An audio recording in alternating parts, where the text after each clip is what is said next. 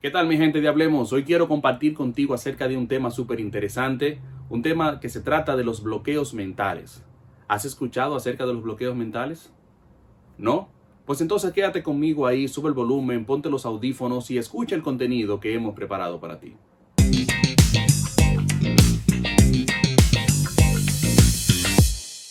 Inicio con la siguiente situación. Imagina que estamos frente a una persona que ha preparado todo un discurso, ha preparado toda una propuesta para presentarla frente a personalidades importantes. Tiene el discurso, lo ensaya, prepara su presentación en PowerPoint, la tiene on point, los invitados llegan a tiempo, el lugar está preparado con todos los detalles. Pero como suele ocurrir en la vida, la computadora se frisa, el documento no abre, el backup no funciona y esa persona entra en nerviosismo se bloquea, entra como quizás en un estado de shock, ¿verdad? Por ponerle un nombre, se le olvida todo lo que había ensayado, todo lo que había estudiado y no puede presentar eso que había preparado. ¿Cómo se sentiría esa persona? Pues te cuento que en algunas ocasiones yo he intentado hacer algunas propuestas en la oficina, pero me encuentro con que otros compañeros han sido rechazados, el ambiente medio tenso y como que no hay oportunidad para hacerlo y prefiero dejarlo de lado y paso la oportunidad. ¿De qué hablamos? Pues hablamos de bloqueos mentales. Los bloqueos mentales son ese sentimiento de miedo que te embarga, esa duda, esa indecisión cuando quieres lanzarte tras algo. Son barreras que están en nuestra mente que nos impiden avanzar y que afectan nuestro futuro y afectan nuestro desarrollo. ¿Cómo se manifiestan esos bloqueos? Se manifiestan cuando somos incapaces de completar una idea, completar un proyecto, eh, cumplir, digamos, con resolver un problema, cuando queremos hacer algo que nos gusta y cuando lo intentamos sentimos como el freno de algo que no sabemos de dónde sale, pero no nos permite avanzar. Y el problema con los bloqueos mentales es que pueden estar dentro de nosotros durante mucho tiempo. Quizás podemos tener toda nuestra vida arrastrando un bloqueo mental o viviendo con ellos y pudiera, pudiera ser el fruto, digamos, de un error que cometiste cuando pequeño o un error en tu negocio, un error en tu trabajo ya cuando grande no aprendes lo importante, sino que te enfocas en lo que fallaste, te enfocas en lo mal que quedó. Y cuando la oportunidad se presenta de nuevo, en vez de corregir lo que hiciste usando el aprendizaje, te enfocas solamente en dónde fallaste y es como si tú dijeras, yo no doy para eso, eso no me sale, manda a otra gente y pierdes la oportunidad de seguir avanzando. ¿Cómo identificamos si hay bloqueos mentales en nuestra vida? Hay frases que nosotros solemos utilizar en nuestro lenguaje que quizás pudieran despertar alguna alerta y a veces la pasamos por alto. Por ejemplo, ay no, ¿y si me rechazan? O otra que dice, todos son mejores que yo. Yo sé que voy a fallar. Yo no sirvo para eso.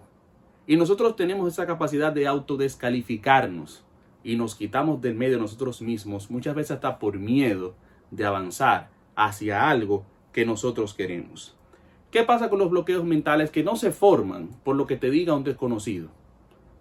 Una persona te rechaza que tú nunca has visto en tu vida y tú fácilmente lo sueltas, sigues tu vida, sigues avanzando. Pero cuando alguien de tu entera confianza o alguien que influye en tu vida te da una palabra hiriente, te hace un rechazo o te hace pasar un mal momento, pues eso se queda grabado en tu mente y puede provocar un bloqueo que más adelante te impida seguir avanzando en lo que quieres lograr. Pero tranquilo, que hay solución para eso. Yo no sé si lo sabías, tenemos solución para eso. Lo único es que lo difícil de los bloqueos mentales es identificarlos. Eso es lo primero. Y lo segundo más difícil es pedir ayuda.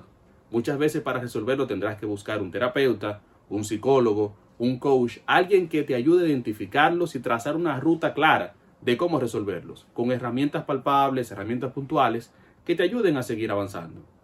Digo que es difícil porque muchas veces tenemos la concepción de que el que pide ayuda profesional para un tema como este a un profesional de la conducta es porque tiene cierto problemita mental. No necesariamente es así, sino que has identificado una debilidad y necesitas ayuda para poder resolverla y poder seguir avanzando. Pero seguimos con los bloqueos mentales. Y yo sé que quizás ya en tu mente has buscado ese escenario, has buscado esa oportunidad o pensado cuándo fallaste o cuándo no pudiste seguir avanzando en lo que te gusta y estás pensando que ya lo tengo identificado, ahora dime cómo lo soluciono. Ahora dime cuál es la receta para poder salir de estos bloqueos. Y te cuento que aprendí recientemente en un curso de oratoria de que el miedo escénico o el miedo a hablar en público muchas veces se debe cuando pequeños nos limitaban, no nos dejaban expresarnos libremente, nos cohibían de hablar. Y una vez que somos grandes, nos gusta hablar en público, nos llama la atención estar en un escenario frente a mucha gente, poder expresarnos libremente, pero nos cuesta. Nos da el miedo, nos embarga el temor, la duda, la indecisión y puede hacer que estemos frente a un bloqueo mental que no sepamos, que nunca gestionamos y que necesitemos ayuda de alguien para poder seguir avanzando. Pero te tengo la solución. ¿Quieres escuchar la solución? Autoconfianza es lo que necesitamos. Sí, autoconfianza es la habilidad que tenemos todos de creernos lo que sabemos, lo que podemos hacer y el cómo lo podemos hacer. Y quizás tú estás pensando en tono de broma que cuando estaba en el cielo repartiendo autoconfianza, tú estabas en otra cosa, estabas en la fila del cuerpo bonito, en la fila del cabello bonito y no te dieron autoconfianza. La realidad es que sí, todos la tenemos. ¿Qué es lo que nos falta para conseguirla? Es encontrar ese detonador que activa tu autoconfianza y te permite avanzar y creerte que tú puedes, con cualquier prueba que se te presente, con cualquier misión que te pongan o cualquier traba, que el mundo ponga frente a ti. Tú puedes hacerlo. Ahora bien, ¿cómo nosotros podemos aumentar la autoconfianza? Es la pregunta. Ok, yo sé que la tengo, quizás la mía no está muy fuerte, la mía le falta un jumpeo, le falta un empujoncito. ¿Cómo puedo hacerlo? Tengo un par de consejitos para ti para que puedas enfocarte en eso y ayudarte a que tu autoconfianza se fortalezca. El primero, descubre tus intereses y tus puntos fuertes. Aquí me voy a detener un momento y te voy a pedir que busques una libreta, busques un lapicero para que anotes un ejercicio práctico que te pueda ayudar. ¿A qué? A identificar cosas que puedes trabajar, las otras que puedes mejorar y otras que sencillamente vas a tener que soltarle en banda, dejar que fluyan y más adelante trabajarlas. Arranco con las primeras. Descubre tus intereses y tus puntos fuertes. ¿Qué vas a hacer? Escribe en tu libreta, en los que buscaste, cuáles son las cosas que te salen bien, natural, las que dominas, las que sabes que tienes fortalezas y que puedes hacer sin ningún problema. Entonces, ¿qué vamos a hacer con ellas? Bueno, te vas a enfocar en esas. Porque a la hora de que tú estás trabajando en esas, creas una fortaleza, tus capacidades se potencializan, te crees más la película, por decir así, de que puedes lograrlo y no estás pendiente a lo que no puedes hacer. Claro, eso te pone en una zona de confort, pero en una zona de confort que dominas y que puede de ahí salir algo muy bueno. Y eso es lo primero que tienes que hacer. Lo segundo me lleva al segundo consejo. Vamos a asumir el riesgo. Pero ¿cuál el riesgo? De las cosas que escribiste que no puedes lograr, que no puedes hacer, vamos a asumir el riesgo de hacerlo. Y el resultado va a ser que te preguntes, ¿qué es lo peor que puede pasar? Sí, ¿qué es lo peor que puede pasar? Por ejemplo, eres vendedor porque te tocó ser vendedor, pero quizás no es fuerte y tú quisieras aumentar tu nivel de ventas, quisieras aumentar tu nivel de interacción, que la gente te vea con otros ojos, pero te cuesta cómo vender una propuesta. Vamos a hacer lo siguiente. Envía tu propuesta como un ejemplo y si la propuesta la rechazan, no te derrumbes, porque cuántas empresas más pudieran requerir tu producto o cuántas personas más pudieran requerir esa propuesta. ¿Ves que no es tan difícil? Porque a veces lo peor que puede pasar es que estemos fuera de un grupo, que estemos fuera de una persona, que estemos fuera de una empresa. Pero adivina que ya estamos fuera, no podemos estar más fuera de lo que estamos ahora. Entonces, ese bloqueo mental muchas veces nos limita a no ver más adelante otras opciones. Otro ejemplo que te pongo, solicitaste un empleo en una empresa reconocida, una empresa grande. Te entrevistaron, recibieron tu currículum, todo muy bien, no te dieron el empleo. No pasa nada. ¿Cuántas empresas hay en tu país, en tu ciudad, fuera del país? O mejor aún, ¿por qué no te lanzas como un freelancer y ofreces tus servicios profesionales de manera independiente? ¿Quién quita que lanzándote con eso, pues te conviertas en un referente en la industria y no tengas que trabajar para más nadie? ¿Qué te parece? O esta, que es muy común. Iniciaste los estudios, te llamó la atención una carrera, una maestría y arrancaste. Y cuando ya tienes cierto tiempo los estudios, ves que no hace match contigo, que lo que te vendieron no era lo que tú querías y te bloqueas y te paralizas. No, sencillo. Detén la capacitación, lista tus competencias de nuevo, busca otros cursos y elige otro que haga match con tu profesión y vete por ese lado. A muchos nos pasó que iniciamos la carrera universitaria que todos soñábamos, pero cuando estábamos dentro nos dimos cuenta que nada que ver con lo que nosotros queríamos. Así que tranquilo, tranquila, que no pasa nada. Asume el riesgo de ver qué es lo peor que podría pasar y te vas a dar cuenta que más adelante tienes otras opciones que quizás nunca exploraste solamente por la limitante o el bloqueo mental. ¿Qué vamos a lograr con esos dos primeros consejos? Bueno, tener una mente positiva, asumir una postura positiva, que lo peor que pueda pasar es que me rechacen de un lado, pero tengo miles de opciones para seguir avanzando, que no puedo detenerme ahí. Entonces me voy al tercer consejo. Ajusta el perfeccionismo. No todo te va a salir perfecto. No todo te va a salir tan bien como tú quisieras, porque hay detalles que se te van a escapar. Pero ojo con esto, esos errores en los que uno muchas veces se enfoca por ser tan perfeccionista, la gente ni siquiera se da cuenta. Tú te das cuenta porque estás dentro del proceso. Y son errores que no alteran el resultado final, nos ofuscamos, creemos que se nos cayó el mundo encima, le preguntamos a la gente cómo quedó y la gente dice, pero yo no me di cuenta de ningún error, se vio súper bien, salió súper bien, pero como estamos tan enfocados de que todo tiene que ser perfecto, no le damos el valor a lo que construimos. ¿Qué te quiero decir con esto? Que seas negligente, no, que seas aragán, tampoco.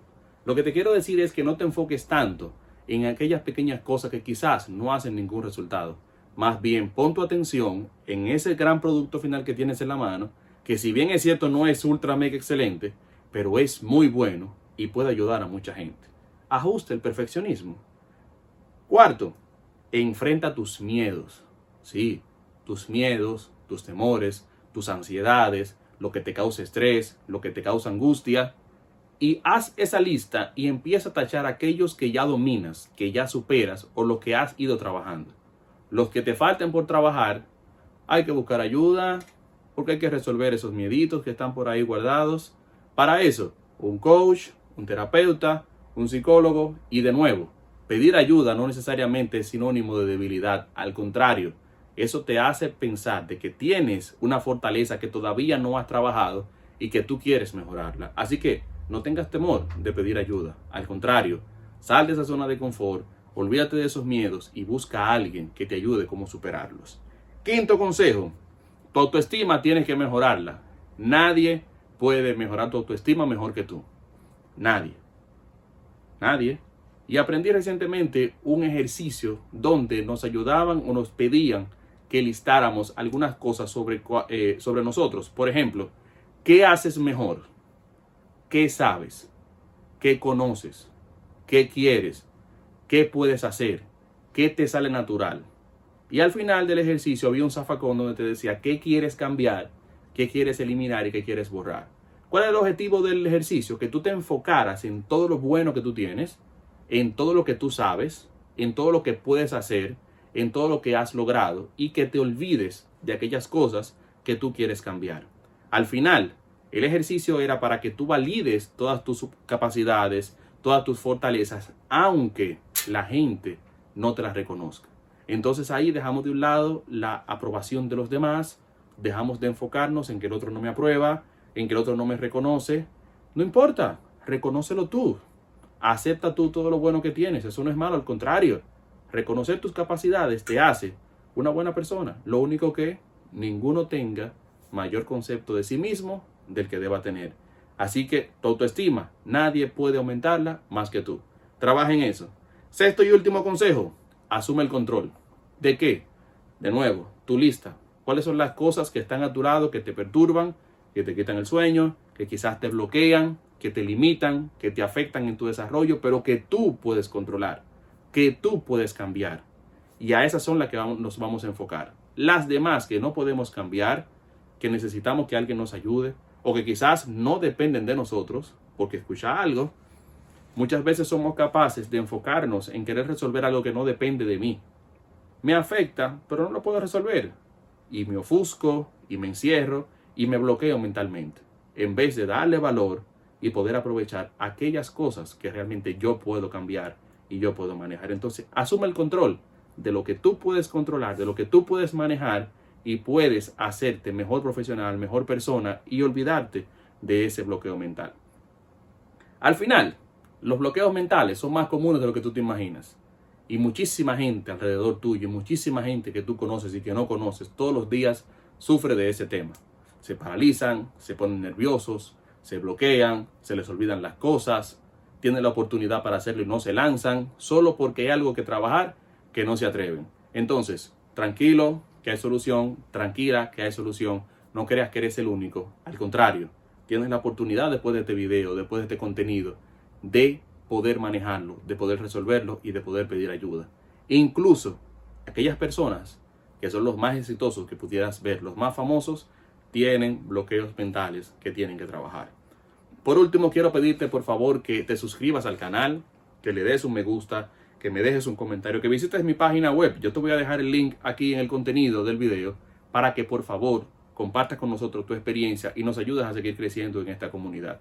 Dios te bendiga y nos vemos en la próxima.